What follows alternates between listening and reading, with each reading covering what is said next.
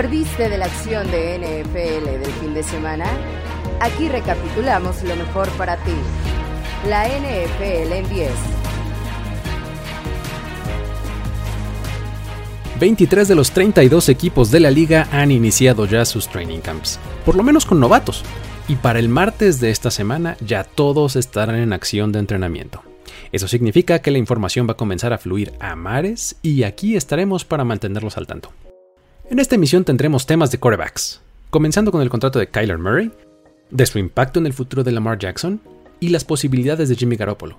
Hablaremos de jugadores presentes y ausentes de los training camps por cuestiones de lesiones y por supuesto que no faltarán los temas de negocio y entretenimiento de la NFL. Esto es la NFL en 10. Mi nombre es Luis Obregón y los voy a llevar por el conteo de esta semana. Comenzamos.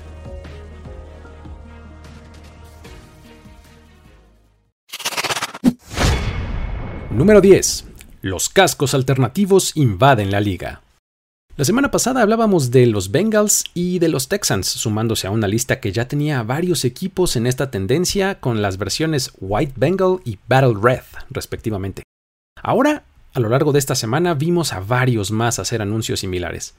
Al momento, la lista va en tres equipos que siguieron tres caminos generales. Casco negro, casco alternativo y uniforme retro. Vamos a repasar uno por uno. Los de casco negro son eh, los Philadelphia Eagles, por ejemplo, quienes aprovecharon para anunciar que además en 2023 van a utilizar el Kelly Green, este color que utilizaban en los 80s y 90s, que es un poquito más claro. Los New Orleans Saints, que fueron de los primeros en anunciar su diseño alternativo de casco negro con flores de lis doradas. Están también los Carolina Panthers, que van a combinar su casco negro con su jersey del mismo color y vivos azules, que los hace ver realmente increíbles. Están los New York Jets, que nombraron a su diseño Stealth Black, con los vivos verdes en el casco y en el jersey que hace que se vea bastante bonito. El más reciente son los Cardinals, que también se van a ir por este camino del casco negro, pero a diferencia de los otros su casco será brillante y no mate como lo son la mayoría. Luego están los de color alternativo. Estos comienzan con los ya mencionados Texans, que se fueron por el color rojo, y también con los Bengals que eran por eh, casco blanco con franjas negras. Luego no podemos olvidar a los Washington Commanders que pues bueno cambiaron toda su identidad y pues bueno esto incluye desde nombre hasta uniformes y aprovecharon por supuesto para introducir un casco alternativo. Los Atlanta Falcons son otros que usarán un casco rojo con franja negra en el centro, que en realidad es como una versión modernizada de su antiguo uniforme, pero pues no cae del todo en la categoría retro porque sí es un poco diferente. Y el más reciente anuncio aquí fue el de los Bears, que presentaron su casco naranja, que acompañarán con un jersey del mismo color. Finalmente están los que siguieron el camino retro, y aquí tenemos a los New England Patriots, que usarán el casco blanco con el clásico pat de Patriot. Luego están los Giants, que regresarán al modelo de los 90 con este eh, casco azul marino, eh, con la palabra Giants completa en un costado, y pues acompañados con el diseño del jersey de aquella época, que era este como azul rey. Luego también tenemos a los Dallas Cowboys, que tendrán de vuelta la versión de los 60 con este casco blanco con la estrella azul sin ninguna clase de vivo y que durante varios años fue la versión que usaban en el partido de Thanksgiving. Este año la volverán a usar. Al momento no sabemos si estos son todos los equipos que tendrán un anuncio de este tipo, pero hasta el momento la lista ya es grande. ¿Será que esta es una estrategia de los equipos para apelar a nuevas audiencias? ¿Será que esta es una estrategia de los equipos para apelar a nuevas audiencias? Después de todo, la NFL es una liga cuyo público es relativamente viejo es decir, a partir de un número cercano a los 30 años de edad, y que además tiene costumbres súper arraigadas, entre ellas pues sus diseños, sus uniformes como tal. Veremos si esto complementa otros movimientos que han hecho y pues resulta en un producto un poco más atractivo para la generación Z. Número 9. Los Rams reciben su anillo de campeón. Cada año hay todo un evento en torno a esta entrega y cada vez es más sofisticado este evento, al igual que pues el diseño del anillo mismo.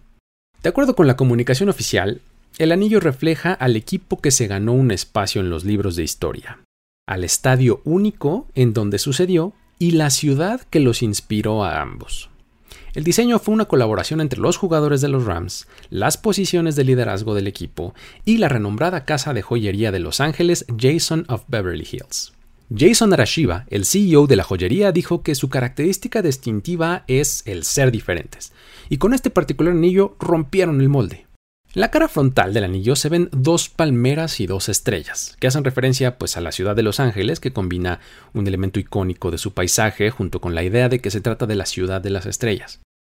En las palmeras hay .26 quilates de diamantes, las cuales representan las 26 victorias de postemporada de la franquicia. Los 1.2 quilates de diamantes en la cara del anillo representan la fecha 12 de enero, uno representando el mes de enero y 12 el día. Esta fecha hace referencia a tres momentos clave para la historia reciente de la franquicia por ser en ese día en el que se les otorgó el permiso para regresar a Los Ángeles en 2016. Un año después, en ese mismo día, contrataron a su head coach Sean McVay en 2017. Y en 2019, en esa misma fecha, vino su primera victoria en playoffs tras volver a la ciudad cuando vencieron a los Cowboys en la ronda divisional. En uno de los costados, el anillo presenta el nombre del jugador en una placa que imita la pantalla circular que está en la parte superior del estadio y abajo viene su número de jersey adornado con diamantes. En la pantalla se pueden encontrar cuatro diamantes que representan los cuatro equipos a los que tuvieron que vencer para ganar el título, es decir, Cardinals, Buccaneers, 49ers y Bengals. Ya me imagino lo contentos que deben de estar sus dos rivales divisionales de estar presentes en el anillo de campeonato de los Rams. Por si fuera poco, la parte superior es removible y revela el interior del SoFi Stadium cuando la levantan.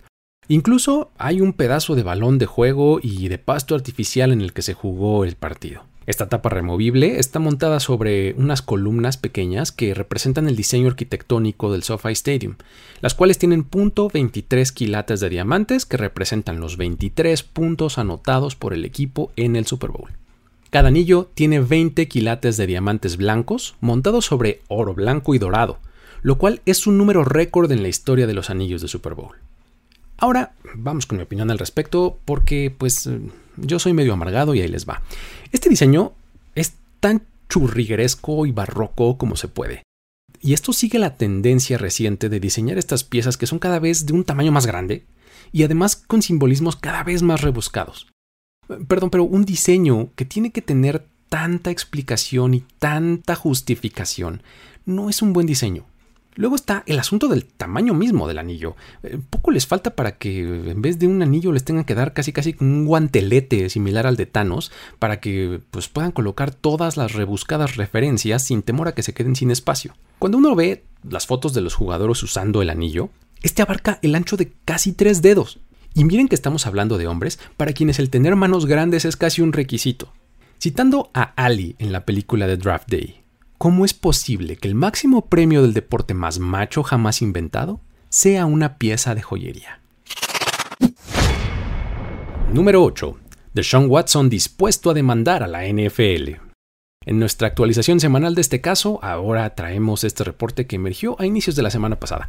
Resulta ser que ahora sabemos que el coreback estaría dispuesto a ir por la vía legal contra la liga en caso de que la suspensión que reciba sea de un año. Además, contaría con el apoyo de la Asociación de Jugadores para hacerlo. Al parecer lo que el equipo legal de Watson está haciendo es apegarse al precedente que creó el caso de Tom Brady cuando enfrentó una suspensión por aquel caso que tuvo que ver con balones inflados por debajo del límite permitido. En aquella ocasión, la liga emitió un castigo y el jugador, también respaldado por la NFLPA, demandó a la liga y logró reducir su castigo hasta cuatro juegos aplicados en 2016. O sea, hay que recordar que eh, los hechos se dieron en los playoffs de 2014, por lo que la suspensión debió haberse dado en la temporada 2015. Pero el proceso legal no solo redujo la medida disciplinaria, sino que además la retrasó un año. No se podía hacer, aplicar la disciplina mientras la demanda estaba corriendo. Es decir, ahora existe un escenario potencial en el que veamos a Watson jugar en 2022 con una demanda que él interpuso contra la liga, para luego servir una suspensión reducida en 2023. Ahora, en términos de la duración de la suspensión, surgió un reporte de Mike Florio que indica que la sanción podría estar entre 2 y 8 semanas. O sea, un extremo mucho, mucho más bajo de lo que estamos pensando. Ahora, habría que tomar esto con un grano de sal, ya que en este punto la decisión está en manos de la ex jueza Sue L. Robinson y pues de nadie más. Eso ya lo habíamos hablado en alguna ocasión. Y pues recordemos que ella es la única fuente, es decir, a menos que Mike Florio hubiera hablado con Sue L. Robinson, pues habría que tomar esto con algo de reservas. Muy probablemente este reporte de 2 a 8 semanas podría haber venido de parte del equipo de Watson.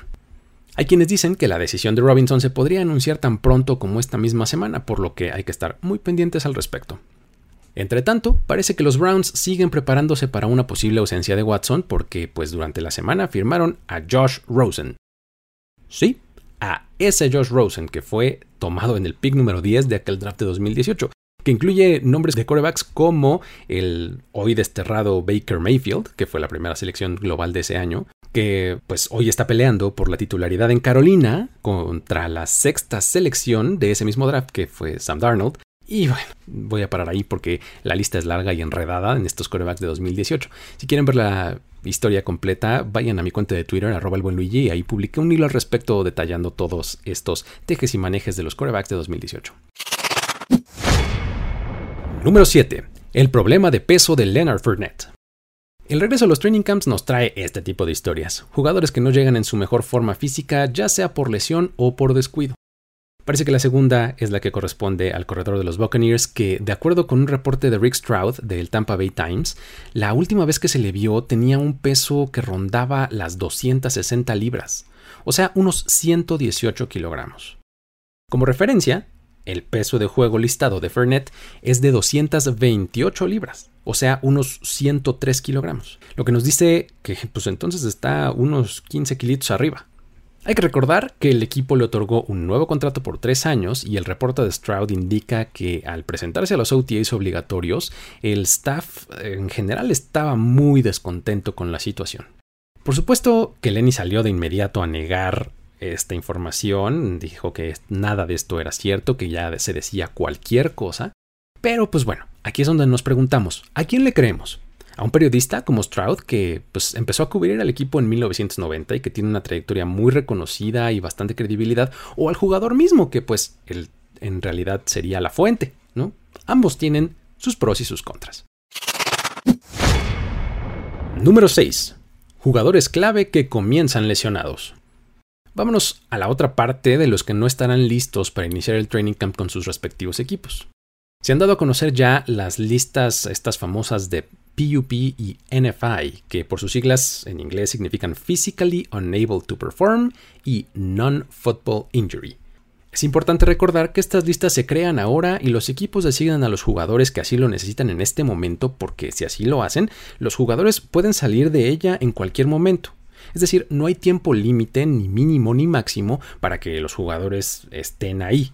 Es decir, aunque es menos que ideal que un jugador esté en una de estas listas en este momento, el grado de preocupación es un poquito menor, porque pues si se inicia la temporada en ella, entonces sí ya hay límites máximos y mínimos para salir de ella y pueden terminar en el injury reserve y ya. Se complican un poco las cosas, pero de momento no debería haber pánico con estos nombres que a continuación vamos a repasar. Algunos importantes que podemos encontrar alrededor de la liga son los siguientes. Por ejemplo, está Tredavious White, el corner estrella de los Bills, quien está recuperándose de una ruptura de ligamentos de rodilla. David Bakhtiari, que es el tackle izquierdo de los Packers, que pues nunca ha podido recuperarse del todo de esta lesión de rodilla que es similar a la de White. También en los Packers está Robert Tonian y el novato Christian Watson. Darius Leonard, que es el linebacker estrella de los Colts, él se está recuperando de dos cirugías en el tobillo. J.K. Dobbins, el corredor de los Ravens, que se lesionó durante la pretemporada del año pasado y al parecer todavía no está al 100%. Todo esto junto a Ronnie Stanley, que es el tackle izquierdo también de los Ravens. Roger Saffold, el liniero ofensivo de los Bills, que está entrando a la lista de NFI por haber tenido un accidente de tránsito en el que se lesionó las costillas. Está también el corner estrella Jalen Ramsey, quien se está recuperando de una operación en el hombro. Y pues dos piezas importantes de los Saints también están aquí en estas listas, como el receptor Michael Thomas, quien sigue batallando con su lesión en el tobillo, y el pass rusher Marcus Davenport. Para los Jets, tanto Mecca y Beckton como Carl Lawson, un par de titulares en las líneas ofensiva y defensiva respectivamente, sufrieron lesiones la temporada pasada y ambos están apareciendo en la lista. Lo importante de todos estos casos será monitorear su progreso para ver en qué momento del training camp se incorporan a las acciones, o si esto se convierte en algo que se arrastre y se lleve incluso hasta el inicio de la temporada. Número 5. John Mechie diagnosticado con leucemia. Este caso requiere un punto para sí mismo, ya que pues, es bastante diferente de las designaciones de las que hablamos en el punto anterior. Por medio de un comunicado en las redes sociales de los Texans, el novato receptor dio a conocer su diagnóstico y nos hizo saber que no jugará en la temporada 2022. El diagnóstico preciso es leucemia promielocítica aguda, que, pues de acuerdo con él mismo, se trata de la forma más tratable de la enfermedad dijo estar recibiendo un muy buen tratamiento y tener muy buen ánimo para recuperarse y regresar en el futuro más fuerte de lo que está ahora. Se trata sin duda de una noticia que pues uno no quiere escuchar, Primero que nada por el lado humano, es decir, pues, saber que alguien está enfermo y más de este tipo de enfermedades, pues nunca es nada agradable. Y por el otro lado está el fútbol. Los Texans tienen estas razones para estar preocupados por él porque en realidad ellos invirtieron una buena cantidad de recursos en traerlos. Es decir, le metieron una selección de segunda ronda en el más reciente draft, con la esperanza de verlo pronto en el campo. Ya que, pues desde su último año colegial, tuvo una lesión en la rodilla que pues ya levantaba algunas dudas y pues de hecho fue gracias a ella que pues resbaló hasta esas alturas, ya que de lo contrario pudo haberse ido mucho antes. Era un receptor de Alabama que tenía gran promesa. El equipo de Houston está en una situación en la que Brandon Cooks es su único receptor totalmente confiable y pues esperan el crecimiento de Nico Collins, a quien tomaron en la tercera ronda del draft del año pasado, y una mezcla de veteranos ahí que incluyen a Chris Conley y nombres eh, que no son del todo atractivos. Número 4. El reporte financiero de los Packers. Esta es de las notas que me encantan porque tienen que ver con el negocio de la NFL. Los Packers son el único equipo que no tiene un solo propietario, sino que pues es de la comunidad de Green Bay, ¿no? Y es por eso que están obligados a dar el resultado anual de sus finanzas. Este año, tras el ejercicio del año pasado, reportaron que tuvieron una utilidad de 77 millones de dólares, con 232 millones provenientes en ingresos solamente a nivel local. En ingresos nacionales, la cantidad ascendió a los 347.3 millones. Esta diferencia se debe a que una franquicia genera ingresos de forma local por sus ventas de estadio, de mercancía, acuerdos que cierra en su jurisdicción, vamos, patrocinios con negocios locales y demás. Y además recibe la 32 parte de los ingresos generados por la NFL como un todo. Es decir, los acuerdos de patrocinio global, los derechos de transmisión, etcétera, todos estos los cobra la NFL como tal y la reparte una parte proporcional a cada una de las 32 franquicias. Para hacer un ejercicio rápido, podemos restar el monto del salary cap, o sea, 182.5 millones, a esos 347.3 millones, lo que nos da una diferencia por encima de los 164 millones, una vez habiendo cubierto su gasto más grande, que es el de los contratos de sus jugadores. O sea, ya tienen 164 millones para gastar, digamos, para gastar en otras cosas. Tomemos en cuenta que pues, no estamos considerando aquí nada de los ingresos locales, ni tampoco, por supuesto, muchos de los otros costos en los que incurre una organización.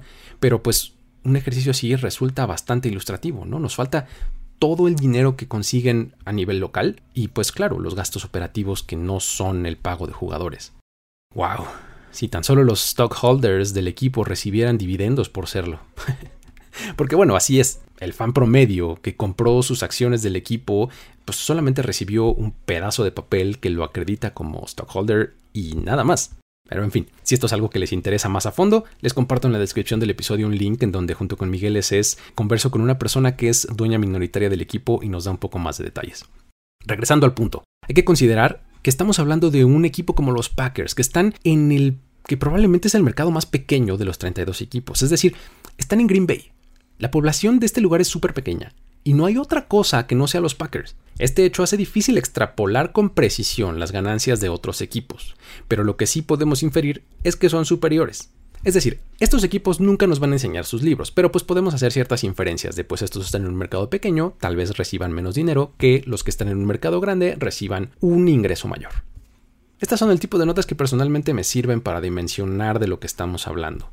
Cuando me pongo romántico y empiezo a idealizar lo que sucede en la liga, pues son este tipo de cosas las que me hacen recordar que esto es, antes que cualquier otra cosa, un negocio, uno muy rentable. Número 3. Jimmy Garoppolo obtiene permiso para buscar trade. ¿Cómo? A ver, o sea, antes no podía hacerlo. Eh, y además, ¿que no los 49ers les interesa tanto o más que a él el cambiarlo? Bueno, pues el asunto es que el reporte de Adam Schefter a mediados de la semana sí lo indicaba. Los 49ers han oficialmente otorgado permiso de buscar un intercambio a los agentes de Garópolo, Don Yi y Carter Chow. La semana pasada ya hablábamos de los posibles destinos y mencionábamos cómo los Buccaneers entraron y salieron del juego y pues luego se nombró a los hijos. Recientemente el nombre que surgió como una posibilidad fue el de los Browns, porque claro, pues, ¿por qué no firmar a su enésimo coreback en los últimos meses? Pero bueno, Mary Kay Cabot eh, del Cleveland.com reportó que pues ese no era el caso y que el equipo está enfocado en Jacoby Brissett. El asunto difícil, al igual que pasó con Baker Mayfield, debe de ser su contrato.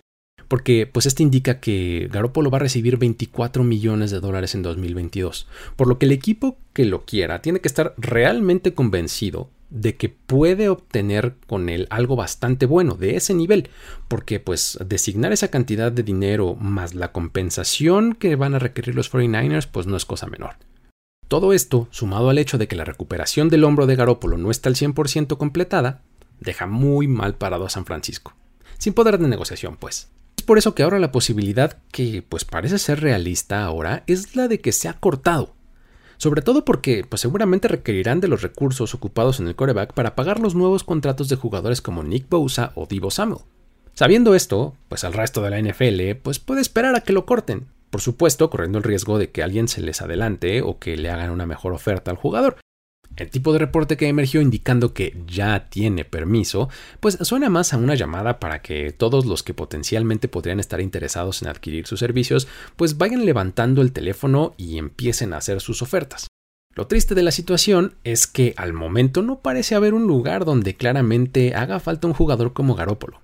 Y no es porque hayan 32 mejores opciones en los puestos titulares alrededor de la liga en este momento, no va por ahí sino que pues parece que todos los equipos por lo menos tienen una justificación razonable para tener al jugador que está ahorita en el puesto titular. Esto nos hace pensar entonces que pues los lugares eh, más viables para la llegada de Garoppolo pueden ser en los que necesiten un backup confiable. Es decir, ya estamos hablando de Garoppolo como un backup. Estos equipos que están muy bien con su titular, en donde no hay lugar a duda de que él es la persona correcta para su equipo, pero que detrás de él entonces ya es donde entran las dudas. Estos equipos que sienten que pueden hacer cosas importantes, pero que si llega una lesión de su quarterback, se acaba absolutamente su temporada. Un ejemplo claro son los Dallas Cowboys. Y, bueno, esto no es ninguna clase de reporte, ni deseo, ni mucho menos, sino mejor dicho, un ejemplo ilustrativo sobre a lo que me refiero. Ante el front office y ante el staff de cocheo, no hay duda de que Dak Prescott es el quarterback titular.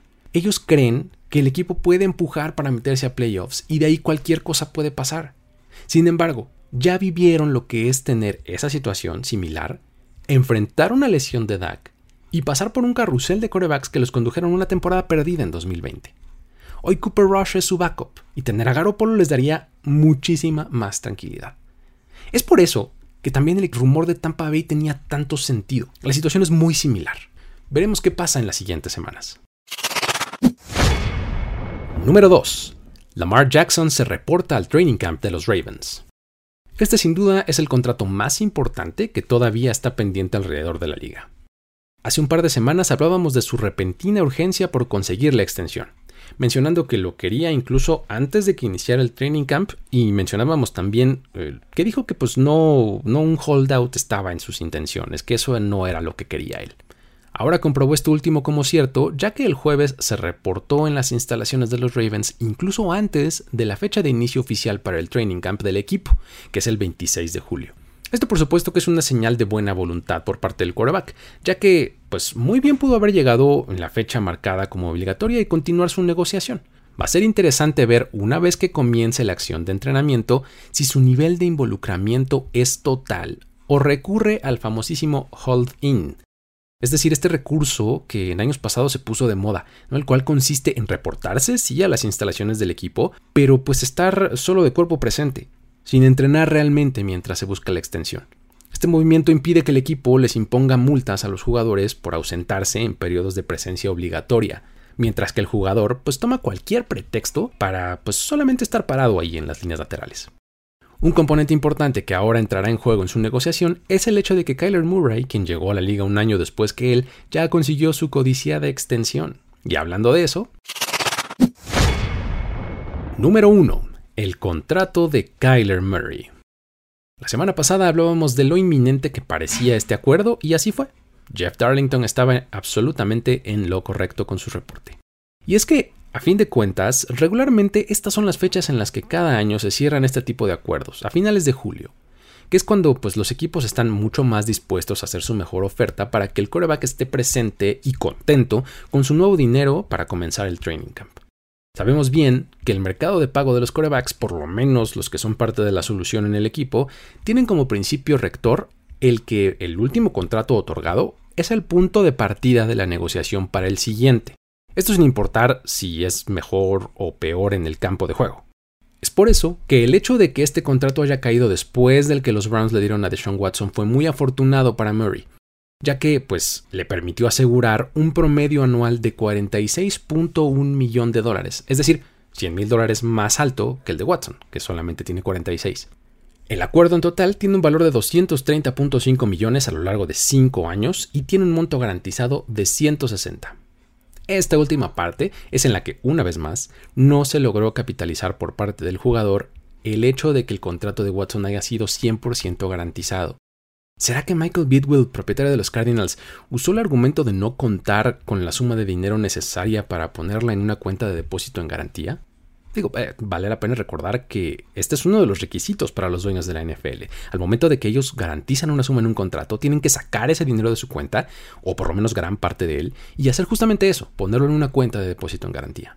Aquí es donde regresamos a la información que obtuvimos del reporte financiero de los Packers dijimos que cada equipo recibió 347 millones por ingresos nacionales, ¿se acuerdan? Esto fue solamente el año pasado y no contábamos los ingresos locales, por lo cual, pues esto sugiere que sí podrían hacerlo si se lo propusieran, ¿no?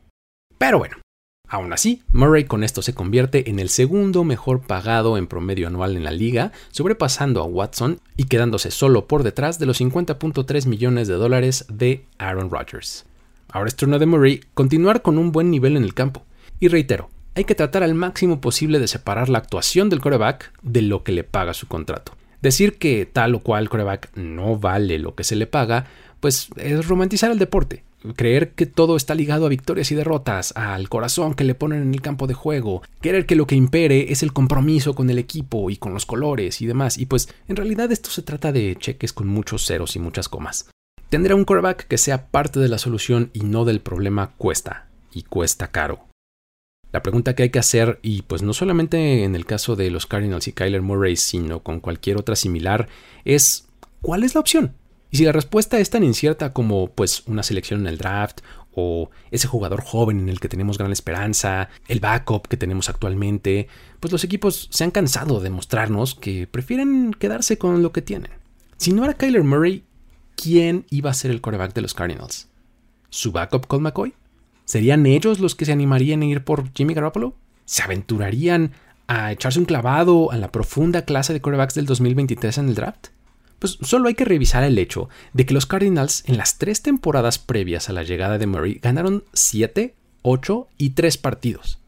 Dos de ellas, además, con Carson Palmer al frente del equipo. Los resultados son multifactoriales, claro que sí. Eh, sin embargo, la certeza que le da a un front office el tener un coreback con la mezcla de estabilidad y potencial que muestra Murray es algo que la gran mayoría de los coaches y front offices alrededor de la liga van a preferir siempre.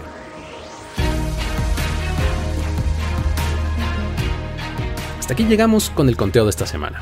Para más contenidos y diversos ángulos de análisis de temas de NFL, te recomiendo que te suscribas al feed de este podcast en la plataforma de tu preferencia. Que lo hagas también en nuestro canal de YouTube, que nos sigas en redes sociales como arroba primero y 10 y por supuesto a que visites nuestro sitio web en primero y A título personal, puedes encontrarme en Twitter como arroba el buen Luigi, en donde podemos seguir la conversación sobre estos y otros temas. Me despido de esta edición de la NFL en 10. Hasta la próxima.